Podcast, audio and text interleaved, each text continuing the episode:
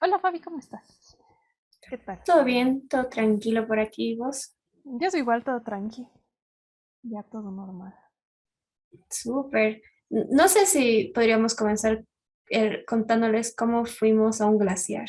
¿Qué te Yo creo parece? que sí, porque era algo que hemos hecho hace tiempo y pues nos olvidamos totalmente ya comentarlo dentro de los highlights del año, ¿no? Que sí ha sido conocer parte de, de lo que está alrededor de La Paz, entonces yo creo que sí podemos comentar eso. Sí, exacto. Pues vivimos en una ciudad eh, con mucha diversidad. eh, cerca de la ciudad hay los yungas, donde es más caliente, y a dos horas igual hay un glaciar. Y esta vez nos animamos a ir al glaciar.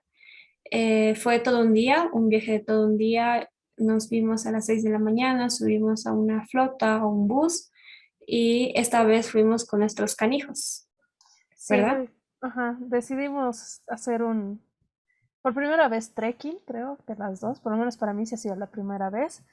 Y, y sí, hemos decidido ir ahí, no sabíamos qué tan rudo iba a ser el camino, decía que iba a ser un poco complicado si es que nunca habías hecho trekking, pero igual deci- eh, decidimos hacerlo porque pues se veía muy genial en general y el precio era muy bueno, entonces creo que ha sido divertido igual ir con nuestros perros.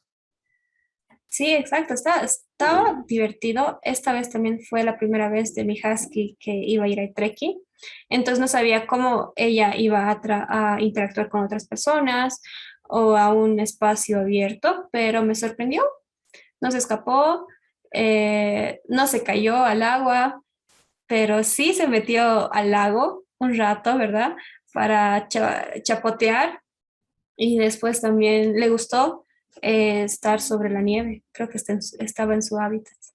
Sí, eso, o sea, comparando, digamos, a, a- a tu hija con la mía, es como que fue realmente muy chistoso porque cuando al principio yo la solté a la, a la mía, decidió irse, le valió que estaba caminando conmigo y se fue hasta adelante porque pues quería estar con el guía, porque ella primero, y, y sí, la, tu, tu, tu perrita sí venía y veía que estabas viva por lo menos, entonces como que eso también me, me impresionó mucho, porque igual de, de, mi, de mi perrito era la primera vez que iba a caminar, digamos. así. Y sí, a ¿Y qué te de la tuya, creo que no, no estaba acostumbrada a la nieve, está temblando. Sí, eh, un momento igual estaban calentando sus patitas para que siga caminando y lleguemos hasta la parte final. Claro, es como que te sentabas y se venía encima de ti para ya no pisar ella la nieve, entonces era, me pareció así adorable también.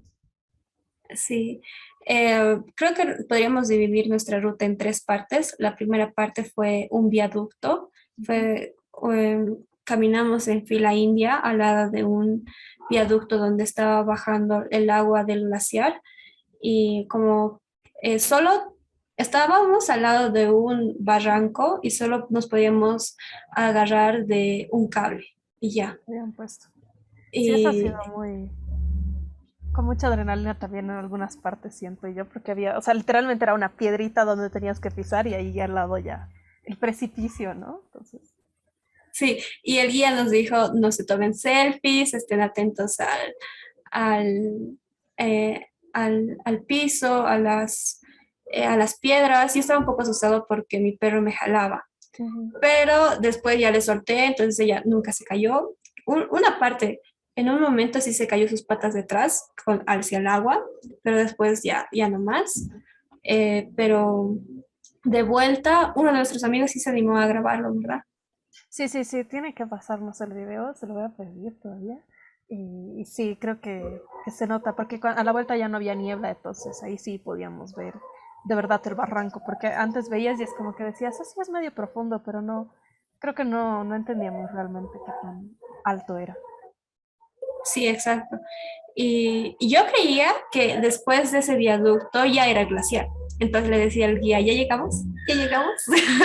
y me dijo, no, falta, falta. Pero ahora viendo en retrospectiva, pues el viaducto era como un 30% del camino y después ya nos llegó la, la nieve, estaba nevando, un buen, un buen estrecho. Después eh, había, teníamos que pasar igual eh, un poco de cascadas porque igual recuerdo que, que pisé agua y estábamos súper cansados y, y, el guía era de hasta allá tenemos que llegar hasta ese punto blanco. Estamos en la mitad del camino, eso no me voy a olvidar y yo así hace media hora estábamos en la mitad del camino según otro guía, entonces era, era medio fuerte la subida. Sí, sí, estábamos muy cansados, igual algunos no tenían los zapatos de trekking, entonces sus pies, sus medias estaban totalmente mojadas desde ya 30 minutos después de, empezar, entonces yo creo que tal vez enfermara. Sí, eso, eso creo que ha sido eh, algo que por suerte nosotras no, hemos sufrido porque tenemos zapatos más especiales, entonces hemos aguantado un poco mejor, digamos, no estábamos en, en la necesidad de que todo termine rápido. Sí, y nos pudimos deslizar en la nieve. Eh, los, los, guías trajeron como un, una tabla de surf para poder deslizarnos. Eh, comimos allá. Y la bajada, yo estaba más eh, asustada a la bajada porque era muy empinado. Subir una empinada estaba fácil porque pues podías agarrar, tenías tus técnicas, pero de bajada, si no te frenas, hasta el piso. Pero no es más resbaloso igual y como que por lo menos yo que siempre he tenido problemas de rodillas también ha sido como que un rato de esos de pausa, por favor, hay que acomodar mi rodilla. Y bueno, como si tuviera 40 años creo, pero sí, Pero ya, de vuelta en el bus, ya los, los dos perritos estaban cansados, durmieron todo el viaje de ida y vuelta. Sí. Creo que ellos la, la, han pasado mejor que nosotros en parte. Que han estado correteando, han sido libres, han probado la libertad. Sí, sí, exacto, como que la aventura, como que, no sé, ya no estaban eh, em, limitados por la correa o por los autos y tantos peligros que hay en la ciudad. Sí, sí, yo creo que la han pasado súper bien. ¿Y escuchaste sobre el Papa? O sea, he visto memes ya de que el Papa estaba diciendo de que en vez de, de, perritos, encárguense a procrear. Sí, que los millennials y las demás generaciones nuevas hemos decidido que nuestros perros van a ser los hijos y que somos muy egoístas por eso. O sea, la verdad no, he escuchado una parte del fragmento en el que dice que eso de que como que se han perdido un poco los valores familiares y si hemos decidido adoptar a los perros como hijos. Em, pero no he entendido bien tampoco a qué se refería con esto de que somos egoístas. No sé si se refería con el planeta, con la humanidad, eh, con la iglesia, porque el valor de la iglesia es la familia. Pero sí, sí he visto un poco la controversia, luego igual la cadena, no sé si has llegado a verla tú, en, Instagram, ¿no? De foto de tu hijo saludando al Papa. Eh, entonces, como que sí, la vi, pero no, no entiendo bien de, el, contexto de exactamente por qué seríamos egoístas. Sí, a mí igual pensaba que nos falta un poco más de contexto, tal vez escuchar un poco más antes a qué se estaba refiriendo el Papa, pero eso creo que va muy en contraste con la última, la película que está de moda, que es Don't Look Up, sobre dos científicos que hablan sobre que un asteroide está, va a chocar a la Tierra y políticos, eh, redes sociales, eh, eh, periodistas no toman en serio, porque pues la verdad es que es lo, es lo mismo con el cambio climático. Sí, o sea, es como que todo es parodiado, ¿no? Estamos tan creo que tan saturados de todas las redes, que es algo que igual he estado viendo, es que preferimos tomarlo todo a chiste, toda la ligera, porque al final vemos todos los días problemas, conflictos dentro de nuestros propios países, en países extranjeros, entre países. Entonces es como que creo que es tanta saturación que preferimos tomarlo por el lado del humor directamente. Sí, eso sí. Igual, o sea, yo con mi familia estábamos muy atentos al inicio del COVID estamos muy atentos a las, eh, a las noticias porque había nuevos descubrimientos de nuevas formas de contagio. Eh, sabíamos todos los días cuánto subía los contagios y las, y, los, y las muertes, pero como que ya nos, ya nos hemos, hemos llegado a un punto de burnout, de decir, no, ya no más. Dediquémonos a ver series, que eso ya nos calma más la, el aura. Es, es algo que yo en un punto dije igual, o sea, yo decidí dejar de ver redes, solo ver series igual, por así decirlo, tontas, así ligeras, de, de que no tengan sentido, porque pues uno se cansa, uno tiene mucho, entonces sí, considero que es bueno desintoxicarse. Sí, exacto. Y también, em, pues, creo que hemos hablado de todo un poco ahorita. Eh, hablamos un poco sobre la iglesia, sobre el Papa. Creo que va, va bien con los temas de los anteriores capítulos que hemos hablado sobre, em, eh, sobre, ¿qué era? sobre magia versus el catolicismo. Pero ahora vamos a hablar más eh, sobre enfermedades em, mentales, ¿verdad? hoy día, pues el enfoque que vamos a tener es un poco más hacia la salud mental, como les decíamos, es como, no somos expertas, las dos trabajamos en, el área tecnológica, pero una de las cosas que a mí me apasiona muchísimo, muchísimo es conocer y tratar de entender la, la psique humana y creo que a ti, Fabi, igual. Entonces, por eso hoy día es como que hemos decidido tomar un tema que tal vez eh, puede ser un poco más malinterpretado. Sí, exacto. Súper. Entonces daremos inicio al podcast. Bienvenidos todos. Eh, este es el podcast Divagando as a Service. Hablamos de todo un poco desde magia, desde crisis existenciales, millennials. Y pues gracias por estar aquí. Nosotros somos Fabi y Anita. Y hoy vamos a hablar sobre eh, el narcisismo. Sí, vamos a hablar en general un poco del narcisismo y también eh, tocar el tema de cuál es el problema en realidad, creo que de fondo del narcisismo, que es estas relaciones complicadas que se llegan a producir cuando te encuentras con un narcisista, ya sea en una relación de pareja, ya sea en amistades, dentro de un entorno de trabajo, ¿no?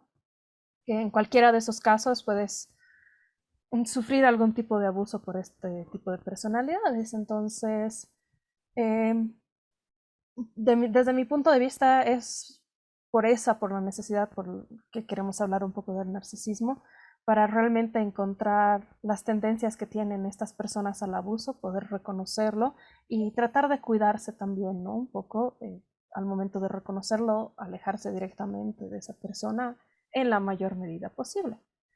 Entonces, no sé si quieres. Sí, exacto. Eh, sí, eh, igual está muy interesante sobre eh, tener pareja narcisista o alguien en tu familia, porque estaba revisando de que pues las dos relaciones son diferentes. La relación con una pareja pues puede salir, puedes alejarte, pero por el otro lado si tienes un padre, un, un familiar narcisista, igual había recomendaciones de que pues no puedes alejarte, porque pues está en tu está en tu círculo, pero hay otras formas, como poner más límites hacia esa persona. Pero pues, ¿cómo comenzamos, Anita? Eh, tal vez sí eh, tratemos de poner unas diferencias entre lo que es el narcisismo y lo que no, porque como conocemos, el narcisismo nace de Narciso, ¿no? De la mitología griega, que es esta persona que está obsesionada con él y se fija muchísimo en su imagen y que se enamora solamente de él y solo puede amarse a él, pero eh, eh, y en castigo se vuelve un narciso, ¿no? Entonces, eh, la flor. Y, y, no puede amar a otras personas, pero creo que esa es una concepción que tenemos que nos ha impedido ver que hay muchas veces los narcisistas saben ocultarse en la sociedad y saben entrar de otra forma. La forma en la que manejan su narcisismo es diferente, no es tan obvia.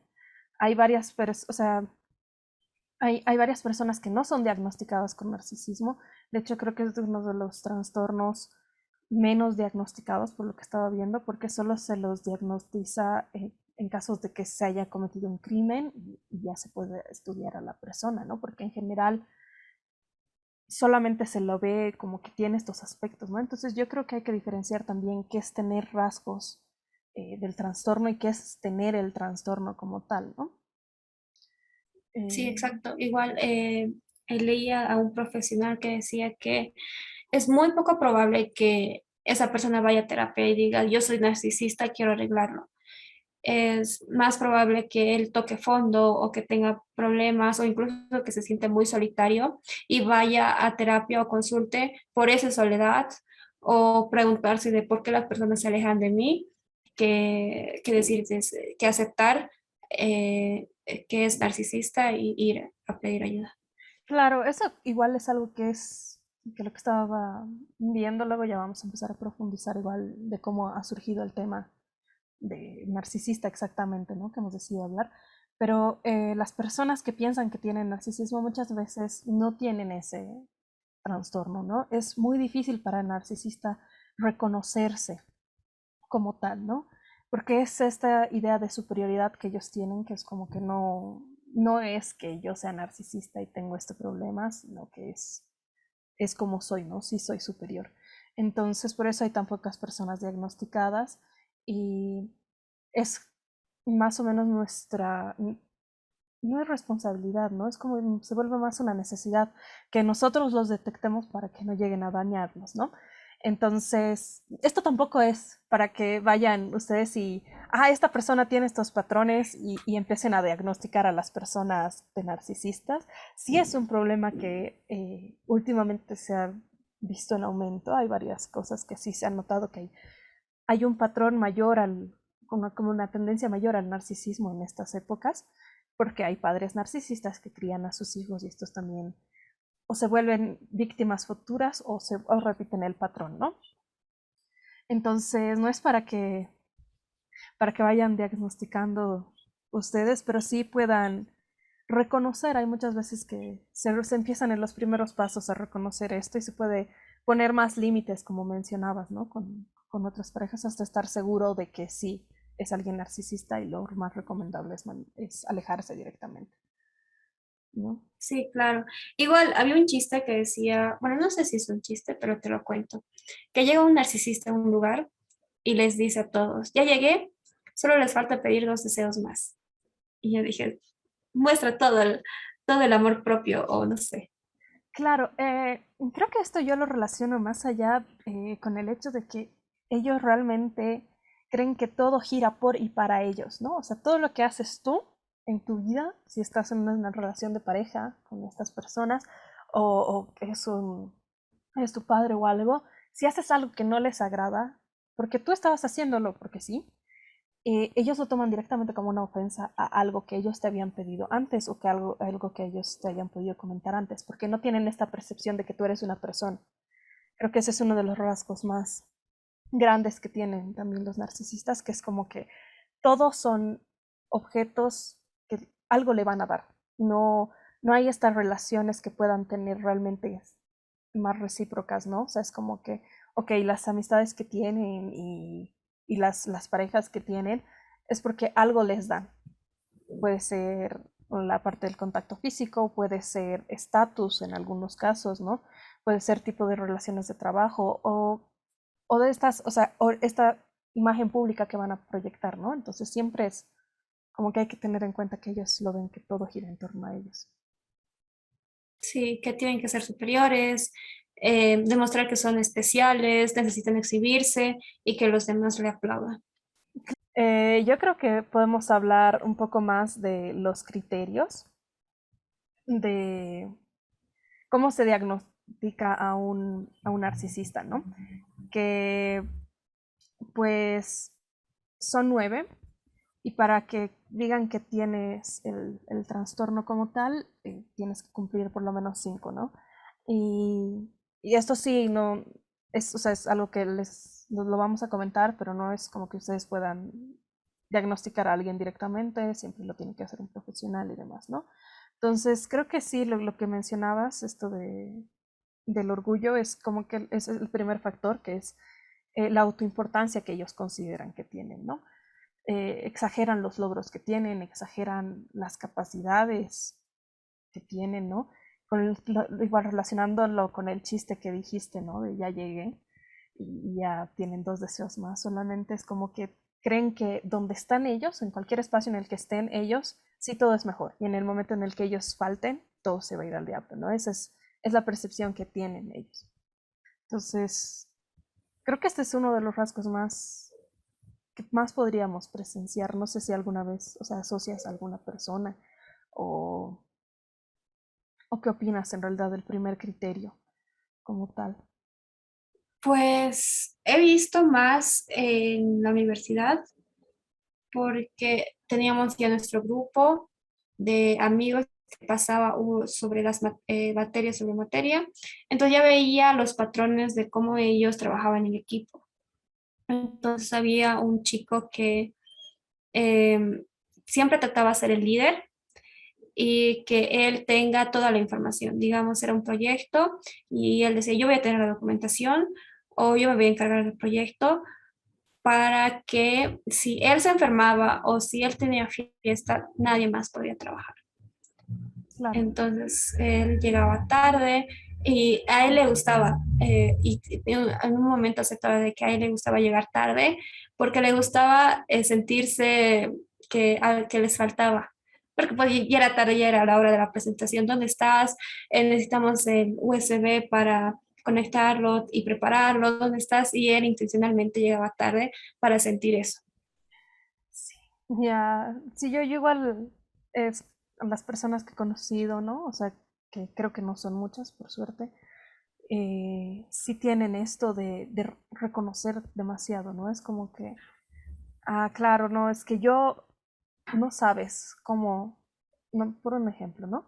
Eh, toco tal instrumento y, pues los demás no lo reconocen porque tienen envidia. Entonces, que eso es otro de los puntos, otro de los criterios, ¿no?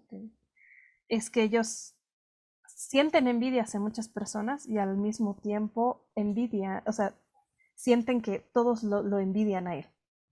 ¿No? Es, esta crítica que tienen al mundo y al constructo.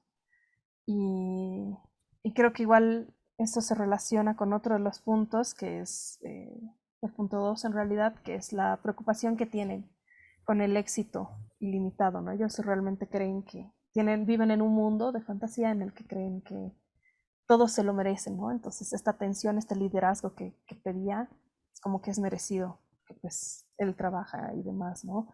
Pero si es, llega a ser desde un punto de acaparación, sí es, es diferente. Sí, exacto. Hasta podríamos verlo en algunos presidentes que dan datos y se lo creen y argumentan en, eh, dando favor a esos datos falsos que incluso ellos lo creen y porque pues ya están en su burbuja, eh, ya no diferencian de lo falso y lo de la realidad y, creo que eso se podría ver con algunos presidentes.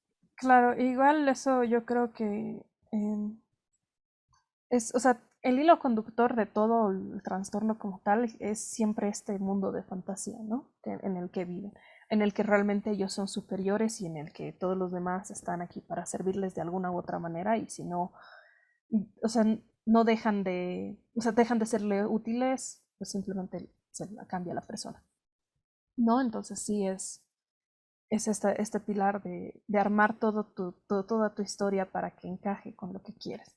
Y ahí yo creo que entra igual el hecho de que se creen únicos ¿no? y, diferentes realmente del mundo. Eh, son, son la excepción, son las personas más, más inteligentes, son las personas incomprendidas, eh, como que dan una imagen pública más lejana, ¿no? De, de, superioridad realmente, ¿no? O sea, como que tienen su círculo privilegiado y estas personas son las únicas que pueden llegar a entenderlo que es un, patrón que se ha visto también en varias personas que rigen cultos, ¿no?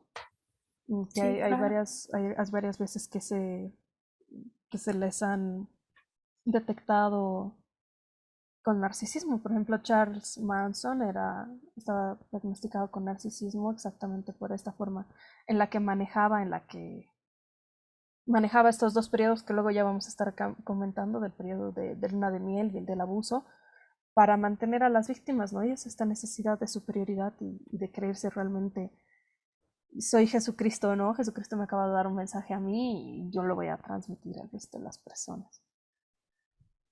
Sí, no, no había asociado a este trastorno de personalidad, personalidad con él, pero ahora que lo dices, sí, encaja muy bien. Sí, yo he, he- he visto un análisis, ¿no? Que decía, por estas razones es como que él, él tiene esto, más allá de... O sea, hay, hay, hay las personas a las que se les dice como que, o sea, narcisista de manual, ¿no? O eh, persona con TLP, o sea, trastorno límite de personalidad de manual, que es estas personas que realmente cumplen absolutamente todos los rasgos, ¿no? Hay que tener en cuenta que pues este trastorno, como todo lo que es de la salud mental, todo lo que es eh, netamente humano e intelectual, todo es un espectro, ¿no? La sexualidad es un espectro, el género es un espectro, eh, todo lo de la salud mental, cada trastorno es un espectro, ¿no? Entonces hay que tener en cuenta que tú puedes tener solamente uno de estos rasgos y estar igual un poco dentro de esto, o sea, porque indica que tienes un rasgo narcisista, pero no es el trastorno como tal, ¿no? Como indicábamos. Entonces, si hay estos eh, narcisistas de manual, que son los que cumplen los nueve puntos que estamos mencionando. Entonces, que de hecho, hablando de Manson, el siguiente punto es la necesidad de, admiración, ¿no? Que creo que es uno de los puntos eh, más pesados al momento de mantener una relación con una persona narcisista eh, ya que necesitan todo el tiempo esta afirmación de que, de que los quieres, de que eres de ellos, de que hay esta conexión, o sea, como que este reconocimiento de que sí lo ves. Entonces creo que ese es, es un punto que, que igual es más fácil de, de, detectar. Todas las personas necesitamos cierto nivel de validación con el mundo exterior, por, eso, por algo somos seres sociales, pero siento que ellos sí lo llevan un poco más al extremo. Sí, tal vez, no sé, lo podría asociar con, alguno, con los actores o algunos influencers. Creo que eh, ser narcisista también implica eh, que ellos muestran una seguridad, tienen más eh, habilidades de, de, sociabilizar y creo que eso, eh, las, las cualidades de un narcisista compaginan bien para volverse un influencer o ser un actor o algo así, ¿no lo crees? Eh, sí, de hecho había un estudio que decía que la mayoría de los jefes que están en, uh -huh. en, en, puestos de poder muy grandes, muy fuertes, son personas narcisistas porque necesitas este poder de ver a las personas como objetos y que no te preocupe votarlas si es necesario para que haya más reconocimiento para la empresa. Entonces, eh, como que la mayoría de, de, CEOs en el mundo tenían bastantes rasgos, ¿no? De esto, o sea, realmente llegan a ese puesto también por la necesidad de admiración que tienen. Entonces... Sí, exacto. Recuerdo de que, lo, que leí de que en la época de la crisis económica, eh, eh, para los altos puestos hacían el test de NPI, que es el test de narcisismo, y los que tenían los que tenían puntos altos eran los mejores para los para los puestos de ser jefes. Y sí va, va bien con lo que tú dijiste. Sí sí yo creo que es, es realmente su motivación no llegar a ser realmente reconocidos como ellos mismos se tienen reconocidos en su mente no y creo que también va con el eh, relacionado con el siguiente punto que es el sentido de derecho que tienen no el sentido de que merecen esa posición merecen ese trato especial, ¿no? También por eso lo buscan desesperadamente, ¿no? Y cuando no lo tienen, cuando no tienen esta posesión, es que empieza el abuso y es que empieza a, a presentarse conductas más tóxicas y dañinas hacia uno, ¿no? Entonces, sí, claro. Que sí va por ahí. Y también relacionado con los CEOs, el siguiente punto es que pues saca provecho de los demás, ¿no? Realmente todas las personas, todas las conexiones que tengan es simplemente para su provecho no es eh, realmente una conexión que puedas tener de amistad o algo así, ¿no? Es cuánto me puede brindar esta persona, que es lo que comentábamos antes, ¿no? De que somos... Sí, creo que les cuesta más eh, te, crear un vínculo con otra persona y que más adelante ya pues se vuelve más solitaria. Claro, que eso está directamente, lo que mencionas, esto de crear los vínculos, está directamente relacionado con la falta de empatía que tienen, ¿no? Entonces, es, es otra de las características que, que, está como tal, que como vemos, todos los puntos pues están realmente relacionados. También está lo que ya me había mencionado antes, lo de la envidia, Y el último punto es el de la soberbia, que es el punto más fácil de identificar, ¿no? Es estas personas que vemos y que realmente tienen conductas arrogantes. Eh, aquí podemos ver también un poco cómo llegan a maltratar a las personas que realmente eh, consideran inferiores, ya sea por trabajo o por o por estatus, ¿no? O sea, son, estas no es decir que todas las personas que tratan mal a empleados, o sea, en, restaurantes o en alguna tienda, sean narcisistas, pero es uno de los factores que se va mostrando, ¿no? Es, es esta, esta arrogancia que muestra frente a otras personas. Sí, me recuerda mucho a Trump, cómo, cómo se relaciona con los periodistas y como que él se siente el héroe e incluso decía de que los periodistas buscan cómo hacerlo caer. Claro, es, es de nuevo esta ilusión que tienen, ¿no? De que realmente están, todo, todo es para ellos, ¿no? O sea, realmente todo gira por ellos y nada más. Mm, entonces creo que sí, ya teniendo en cuenta estos criterios, puede parecernos a veces, algunos son muy evidentes, ¿no? Como esto de la arrogancia, de que trata mal, la envidia que, que llega que piensa que le tienen todos. Y hay otros que tal vez no podemos vernos como el hecho, o sea, no podemos ver tanto como el hecho de esta preocupación por el éxito ilimitado, que no me refiero a éxito necesariamente laboral o económico, ¿no? Pueden ser estándares que se tienen dentro de las relaciones que son terriblemente altas y que tienen esta preocupación de cumplirlas, ¿no? O sea, realmente tener eso. Entonces creo que podemos hablar un poco también de la diferencia entre, hay, diferentes narcisistas, ¿no? Como comentábamos al principio. Em, hay las personas que son obvias, que son estas personas que se les denomina narcisistas grandiosos, ¿no? Que son evidentes, son fáciles de, de reconocer. Al principio ya los conoces y te incomoda. Y están los que son los narcisistas encubiertos, que en realidad es por eso que, que queríamos tocar todo este tema, ¿no? Porque son los que más problemas traen porque no los detectas fácilmente. Entonces, estas, estas personas son realmente inteligentes y logran engañarte, ¿no? Eh, hay que tener en cuenta que estas personas no es que, ah, soy narcisista y, o sea, me creo superior directamente y por eso voy a decidir engañarme y camuflar todo para ingresar dentro de la sociedad. Muchas veces son personas muy inteligentes que han logrado adaptarse y conseguir lo que desean de esta forma, pero no es eh, precisamente que tengan un autoconocimiento y reconocimiento de sus errores como para tratar de, de hacerlo a propósito como tal. Si, si es que lo hacen así, ¿no? No, no hay acción no premeditada dentro de ellos, pero hay que ver. Y estos son más difíciles de leer, ¿no? Y es como que realmente nos engañan a muchos de nosotros, que creo que, o sea, tú puedes, con la persona que, que mencionabas, tal vez esto de que acapara la atención y que necesita que se le llame para último momento, es algo más evidente, ¿no? Em, en cambio, los, los, los narcisistas encubiertos juegan un papel eh, más introvertido muchas veces, ¿no? Buscan eh, mantener una buena imagen pública en general, ¿no? Las personas que están más alejadas de, los narcisistas pueden verlo como un ciudadano muy bueno, como alguien muy capacitado, y son las personas dentro del círculo las que terminan sufriendo el abuso. En una, o sea, una relación, analogía que siempre han, han hecho es que estos narcisistas encubiertos son tiburones, ¿no? Están nadando entre nosotros y pues realmente no sabemos mm, detectarlos como tal.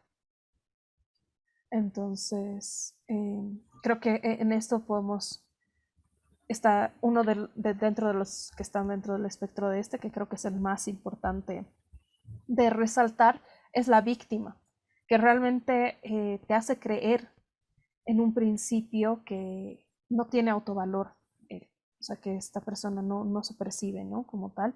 Entonces es de, ah, es que yo he sufrido esto, que la gente me abandona, eh, es que yo no valgo nada y no sé qué, ¿no? Entonces venden esta imagen de que no, de, que no se consideran superiores, cuando el resto de sus acciones pueden termina demostrando que sí consideran que, que, son superiores, ¿no? Hay el resto de comentarios que no, no termina encajando. No sé si alguna vez te has cruzado tú con alguna persona que vende este papel de, de víctima. De víctima, no, pero de que ya se vuelve una relación de dependencia y que, se, y que él se atribuye mucho de los logros de los demás de sin un equipo es de yo lo hice, yo quiero ir adelante a presentar el proyecto, yo quiero, yo quiero salir en las, no sé, en las publicidades porque yo, yo, yo. Eh, eso que dices de los logros es algo ya que entra dentro del abuso narcisista como tal. Que, que sí es, es bien fuerte. Para cerrar antes lo de esto de venderse como la víctima, eh, esto es lo que realmente hace que muchas personas que son consideradas empáticas terminen cayendo con narcisistas, ¿no? Es muy común encontrar una relación entre una persona empática y una persona narcisista. Y hay muchos narcisistas que se autoperciben como empáticos eh, cuando realmente es como, hay que analizarlo esto como las dos caras de una misma moneda, ¿no? Eh, el empat sí hace acciones por la otra persona, pero no las hace eh, como lo, lo, realiza el narcisista, que es como para llevar una cuenta de las cosas que ha hecho para luego cobrártelas. Eso no lo hace eh, el, el empático, eh, que sí es lo que hace el narcisista. Tampoco la persona empática va a irse contra las personas que le hagan daño al narcisista, que alguna vez vi un TikTok, de hecho, ¿no? Que era una, una persona que se autodenominaba empático, que era como que yo, un empático, eh, viendo cómo abusan a tal persona y yo golpeando al abusador. No hace este tipo de confrontación, porque esa, esa, confrontación le va a dar un reconocimiento de que le está salvando de la otra persona. Lo que realmente hace un, un empático es estar ahí para la otra persona y, y, resguardarla, ¿no? Tratar de escuchar realmente los sentimientos y, y protegerlos, que es algo que no hacen los, los narcisistas. Los narcisistas fingen muy bien también el escucharte, tú crees que estás en un espacio de comunicación sano y no es realmente así, ¿no? Tú estás hablando al aire básicamente. Por eso es que es muy difícil tener discusiones también con estos, ¿no? Y yo creo que eso es con lo que podemos ya seguir, digamos, a lo que sí es cómo aplican el abuso, ¿no? Que una de las cosas es exactamente lo que mencionabas, el atribuirse logros. Eh, los narcisistas eh, buscan estar con personas también ante las que puedan mostrar una imagen, ¿no? Porque en la sociedad tenemos muy, muy en claro que tú eres como las personas con las que te rodeas. Hay un dicho, no sé si te acuerdas. ¿Que eres el promedio de las cinco personas que están a tu alrededor o algo así? Sí, sí, hay, hay un dicho popular, pero ahorita no, no me acuerdo. Creo que es, eh, dime con quién andas y te diré quién eres también. ¿No? Entonces, realmente la sociedad se, se mueve así. Entonces, los narcisistas buscan eh, ciertas personas, por eso también buscan personas empáticas, ¿no? Para que los, las personas amigas del, del, empático digan, ah, no, es que seguramente si está con él es porque él tiene rasgos similares, ¿no?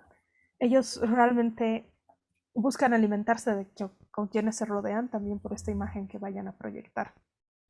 Entonces, los logros que consiguen estas personas que están alrededor suyo también son en gran parte sus logros en su cabeza, ¿no? Que es, es totalmente lo que mencionas, que creo que es una parte del abuso que puede pasar desapercibida. Porque tú no crees que es, es no, te están quitando autovalor en tu conciencia, tú estás diciendo, al estar reconociendo la parte del trabajo que ha hecho, cuando en realidad se está apropiando absolutamente de todo, ¿no? Em, yo voy a poner eh, un ejemplo de, con una de las personas narcisistas con las que conviví mucho tiempo sin saber que era narcisista, que fue en una de las últimas discusiones que tuvimos, el hecho de que se atribuyó la nota que yo había sacado en mi tesis, porque él fue uno de los sujetos con los que trabajé, entonces era como que yo estuve ahí para ayudarte, toda la investigación la has hecho igual gracias a mí, porque también te he apoyado con la idea y cómo deberías orientarlo, entonces me debes tu nota. no es como que, ah, ok, he estado, lo he, hecho por ayudarte, ¿no? No es, ah, sí, un favor que sí, como mencionábamos antes, vamos a, a manejar, sino es el hecho de, lo he hecho para cobrártelo luego. Tú no sabías que yo te iba a cobrar esto luego. Tú, tú ni entendías, ¿no? Pero es como que lo tienen muy presente, entonces eh, por más que no parezca una forma de abuso, están quitándote los mismos logros que son tus las validaciones que tú consigues del exterior, ¿no? Entonces, la validación que puedas conseguir del mundo, toda la apropian ellos para ellos gestionarla, para que ellos sean tu única fuente de, de validación en realidad. Entonces, eso eh, va por ahí. Eh, entonces esto crea una de las formas que igual es un poco como tal abuso, que es eh, la incertidumbre de que estás viviendo un abuso o no. Porque estas acciones pueden verse como que justificadas ¿no? en, en la claro. personalidad del otro.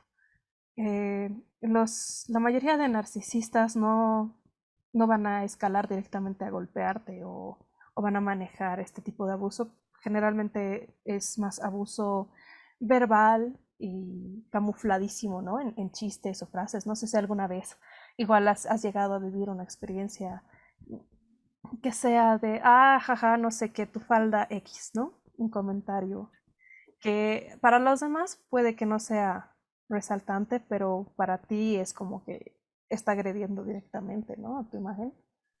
O si alguna vez en un grupo igual has visto algún tipo de interacción así.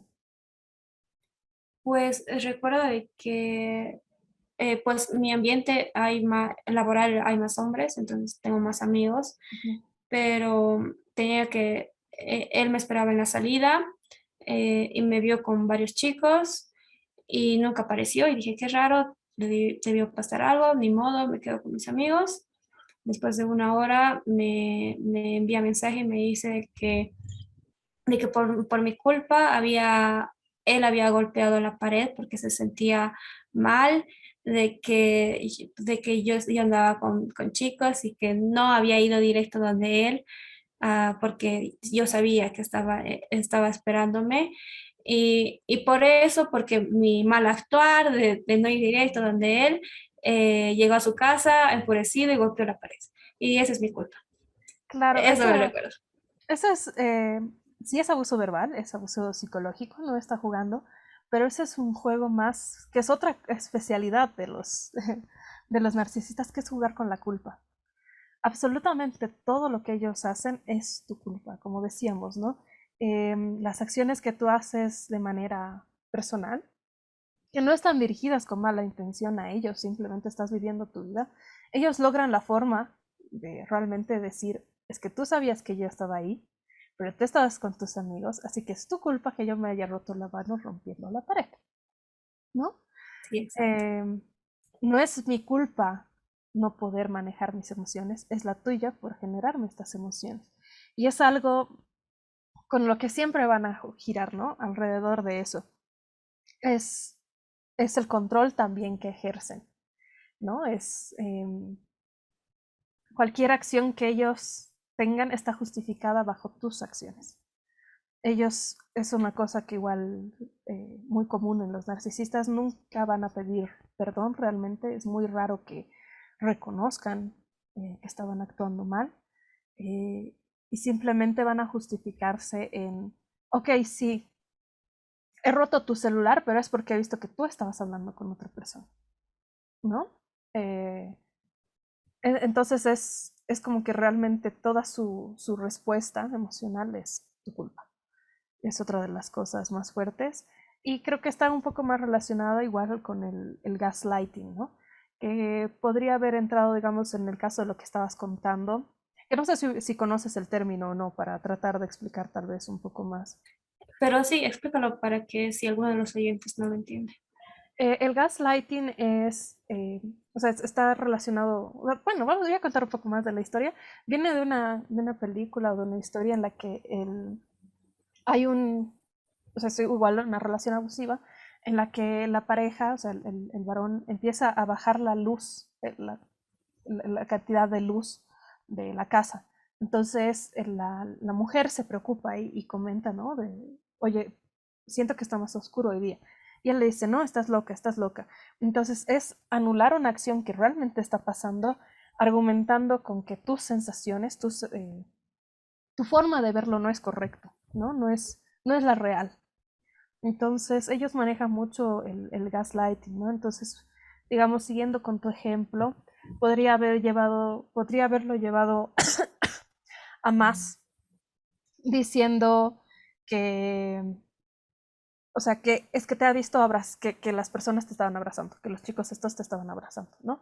Inventar una acción que no, no existía realmente y manejarla de una forma en la que realmente te haga dudar, ¿no? O sea, como que sí, yo sé que no, era, no eras tú la que estaba buscando esa atención, pero así, se, así funcionan los hombres, por así decirlo, ¿no? Y no sabes de tal persona, entonces empiezan a manejar esta, esta ilusión otra vez para favorecer a su mundo y a lo que quieran ganar de esto, ¿no? Sí, claro, o decir también de que pues no conoces las verdaderas intenciones de los hombres porque no eres hombre y yo lo soy, entonces yo lo conozco y que, y, y que mejor aléjate de ellos y, y, ya te va alejando de tu círculo social. Claro, exacto. Eh, el gran problema igual con, el abuso narcisista es que realmente hace un aislamiento, ¿no? Tú te quedas sin tu círculo de apoyo por X o Z razón. Puede ser que no le caigan, te diga, ah, no, es que yo sé que es mala influencia, mira cómo puede estar viviendo su vida así.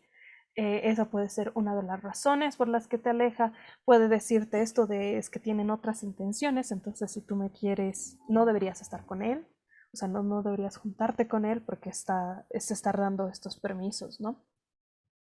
Y, y sí, o sea, está está bien relacionado con el hecho de que las víctimas de abuso solo reciben validación de él por el hecho de que también lo, terminan alejando de, del, del, círculo que tenía, ¿no? Que es el resto de su validación también, porque uno reconoce, o sea, los logros de sus amistades, entonces también parte de eso. Y, o sea, cuando ya les aleja, ya solamente dependes de esa persona, creo que es más difícil salir o alejarse de esa persona porque pues ya estás en tu rutina donde lo ves a él todos los días o charlas con, todos los días con él y ya no tienes tu red de apoyo, entonces te sientes sola, una semana te alejas, pero dices, güey, ya eh, toda mi vida está, está enfocada hacia él, entonces mejor vuelvo con él y, y vuelvo a mi rutina. Sí, exactamente. O sea, lo que mencionas es otra cosa, otro factor bien importante que hay que tener en cuenta, que es, o sea, más allá del abuso, es como que es muy raras las veces en las que realmente tú vayas a poder dejar a un narcisista. El narcisista es el que te va a dejar a ti. Tú no vas a dejarla al narcisista. No importa cuántas veces te trates de terminarlo, muchas veces volverás al ciclo porque sí te hacen creer que no vas a encontrar este tipo de amor con nadie más, esta validación, como dices, ¿no? Realmente es como que te sientes solo, pero pues sí, realmente ya nadie más te entiende como él, que es en realidad la ilusión que él ha creado en ti, ¿no? Entonces, eso hay que tener en cuenta. Es muy difícil dejarlos, como dices, eh, por la misma obsesión que tienen contigo. Tú sigues siendo una herramienta que les es útil. Entonces es muy difícil, no importa cuántas veces trates de, de alejar a esta persona, va a seguir volviendo. Porque al final hay algo que, o sea, la parte oscura, digamos, de los narcisistas es que por más que se sientan superiores y todo, no son nada sin la adulación externa. No son nada sin esta fuente de atención constante, ¿no? Entonces, eh, que tal vez podemos mencionar al final el nombre de los podcasts y cosas que estamos escuchando y viendo también en general, o, los podemos dejar abajo en la descripción para los, los de YouTube y pues si es de otra plataforma pues van a ver a YouTube para acceder a esas cuentas para que pues no, no se nos ocurra más.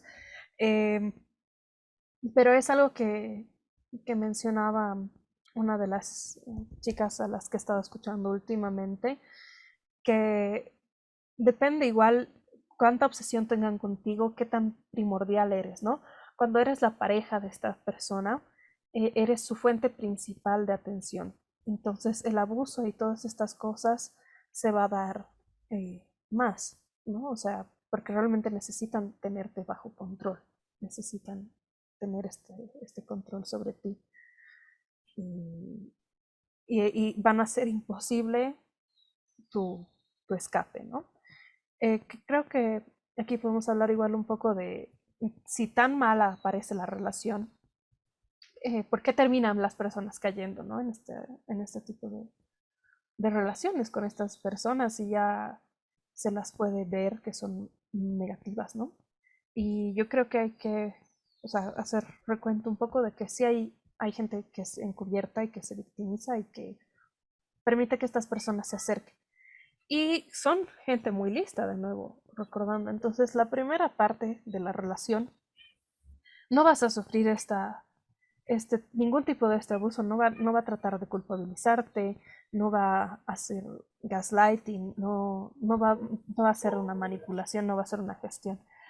Eh, en la primera etapa, cuando tratan de llamarte, es la etapa de, la, de luna de miel, lo mencionan mucho, ¿no? Entonces te van a adular, van a reconocer quién eres, eh, van a darte muchos detalles, eh, te van a poner sobre un altar, ¿no? Y van a darte un montón para adaptarse a ti también, van a tratar de conocerse y generan esta, esta intimidad falsa. Que no sé, te ha debido pasar alguna vez, seguramente con las personas que son intensas, digamos, ¿no? O sea, que eh, que de la nada es como que, uy, sí, es que esta conexión, no sé qué, y la, la, estoy enamoradísimo de ti y, es una maravilla todo, cuando realmente no lo conoces, digamos, ¿no? O sea, hay una... O que va la relación muy rápido también. Exacto, o sea, como que saltar directamente a eso. Entonces, eh, te pueden realmente o sea, esta etapa realmente es un bombardeo de amor increíble. O sea, tú, tú sientes que nunca has recibido tanta atención y demás, ¿no? Pero hay que recordar que ellos dan para recibir. Como mencionaba antes, todo lo que ellos hacen es para recibir posteriormente, ¿no? Entonces, por eso uno no, no se da cuenta que, que va a ser algo abusivo demás, porque hay, hay, hay esta etapa de bombardeo de amor y cada vez que el narcisista sienta que te está perdiendo, va a volver a esta etapa de bombardeo de amor. Para que tú digas, ah, no, sí es la persona que conozco, sí es, sí lo reconozco, sí, sí me valora, sí me valida. Pero luego vamos a volver a caer dentro de lo que es el abuso de cualquier tipo, ¿no? Entonces se crea este ciclo como tal. Pues yo creo que la, luna de miel pues tiene una fecha de caducidad y creo que ser, ser conscientes de, esta, de este trastorno de personalidad puede ayudarte a alejarte más rápido, ¿no lo crees?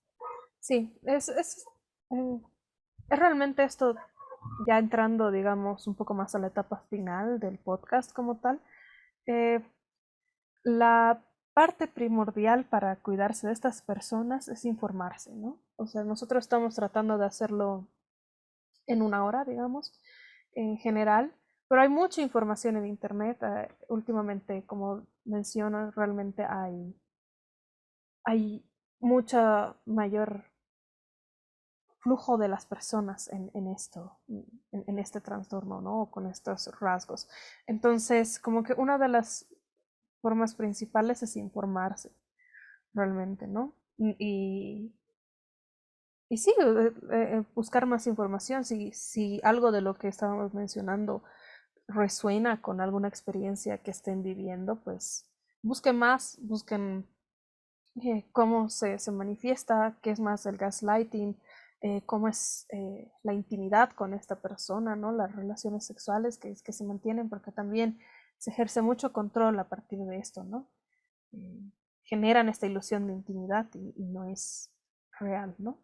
Entonces, creo que sí podemos pasar un poco más a los consejos que yo he anotado algunos, digamos, que sí igual están dentro de la información que pueden encontrar en internet. Em, una de las, de las principales es informarse, otra es practicar el amor propio, ¿no? El amor a uno mismo que realmente tú puedas reconocer que los logros son tuyos, no de otra persona, eh, que la validación que te esté dando y a la imagen en general es un comentario aparte, ¿no? Y aquí entra otro punto que, tengo, que es, hay que practicar lo que es observar y no absorber. uno puede ver los comentarios que se tienen y no necesariamente integrarlos con la personalidad que es. Simplemente los contemplas, te sirven si son útiles con, lo que eres, si no van a ser dañinos, sí integrarlos. Si no, reconocerlos como una parte de abuso y no, no, no tomarlos y simplemente seguir con la vida, ¿no?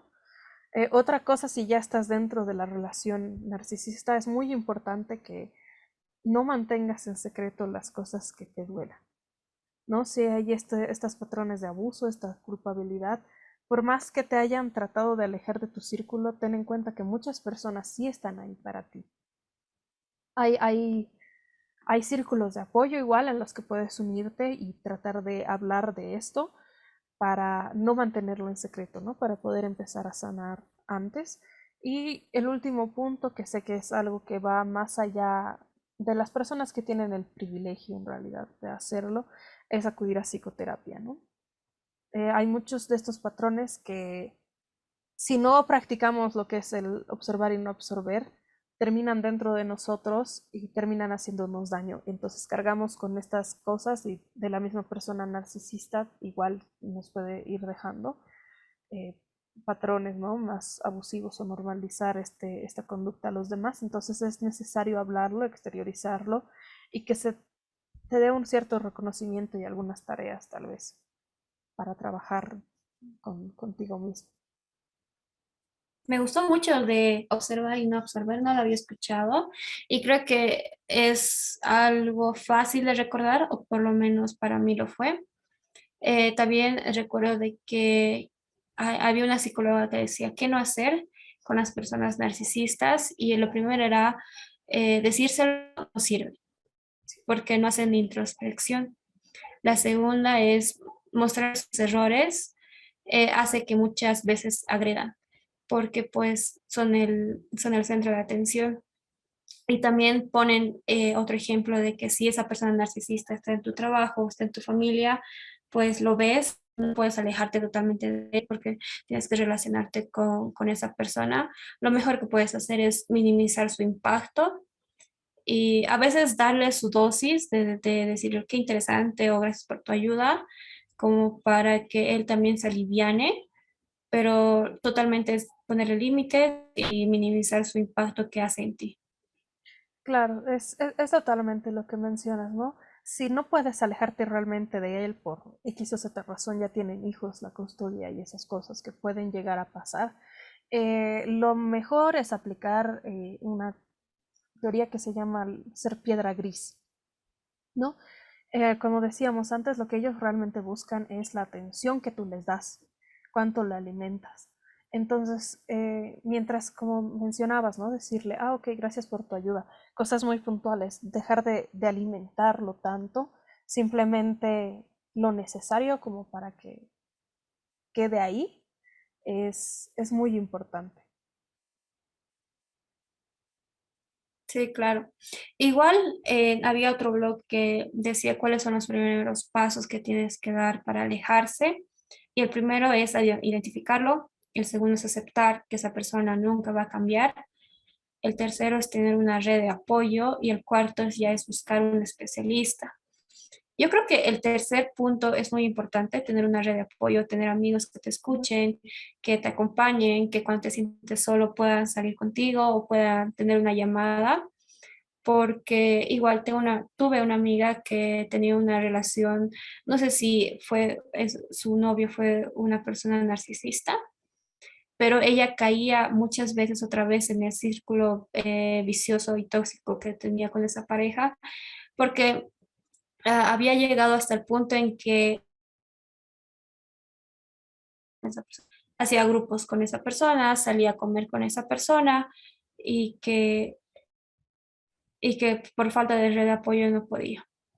Sí, exacto. No podía salir de ahí. Puede ser que suene un poco más a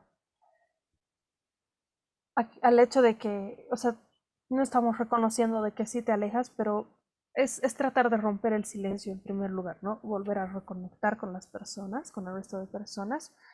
Y, y sí que reconozcas, ¿no? Creo que el primer paso y es, lo más difícil, realmente reconocer el, el, abuso, porque hay esta incertidumbre que tenemos, ¿no? Y, y sí, o sea, em, como alguien que ya ha pasado por todos estos, ciclos, que en realidad es por eso que hemos llegado a, querer hablar de esto, porque ya es, una experiencia más personal, eh, sí es algo que es difícil de reconocer. Yo lo he reconocido una vez fuera, que ha sido abuso narcisista exactamente, ¿no? Porque han caído los patrones. Eh, entonces, es, es importante reconocer alejarse totalmente si, si es que ya ha habido un alejamiento eh, al principio, totalmente cortar los lazos y ya recién de ahí eh, trabajar también en uno mismo y en las heridas que ha podido dejar ¿no? esta persona. Y pues no tomar a la ligera esta descripción de este trastorno porque, pues como decíamos, es un espectro hay muchos eh, rasgos diferentes que pueden ocasionar diferentes, eh, diferentes relaciones o toxicidad incluso. Y creo que este es un espacio que queríamos hablar sobre este tema porque creo que la, divulgar esto, esta, esta información y tal vez educar un poco sobre esto nos va a ayudar a que este tema sea más eh, tema de conversación en almuerzo, con amigos, como para ayudarlos también. Sí, yo creo que sí es, o sea, como mencionábamos, es, como hablamos de todo, realmente me parece que podemos tocar estos temas para, para dar a conocer un poco más, ¿no? Y que no, no creamos que el narcisismo es simplemente obsesionarse con uno mismo, verse al espejo y reflejar eso, ¿no? A las otras personas. También puede ir oculto de soy la víctima, pero mira que soy súper crack en estas cosas y pues cuando yo estoy trabajando ahí todo va bien y si yo me voy eh, la imagen es un asco, las cosas no se organizan, no sé qué, ¿no? Entonces es, es bueno tenerlo presente y cuidarse.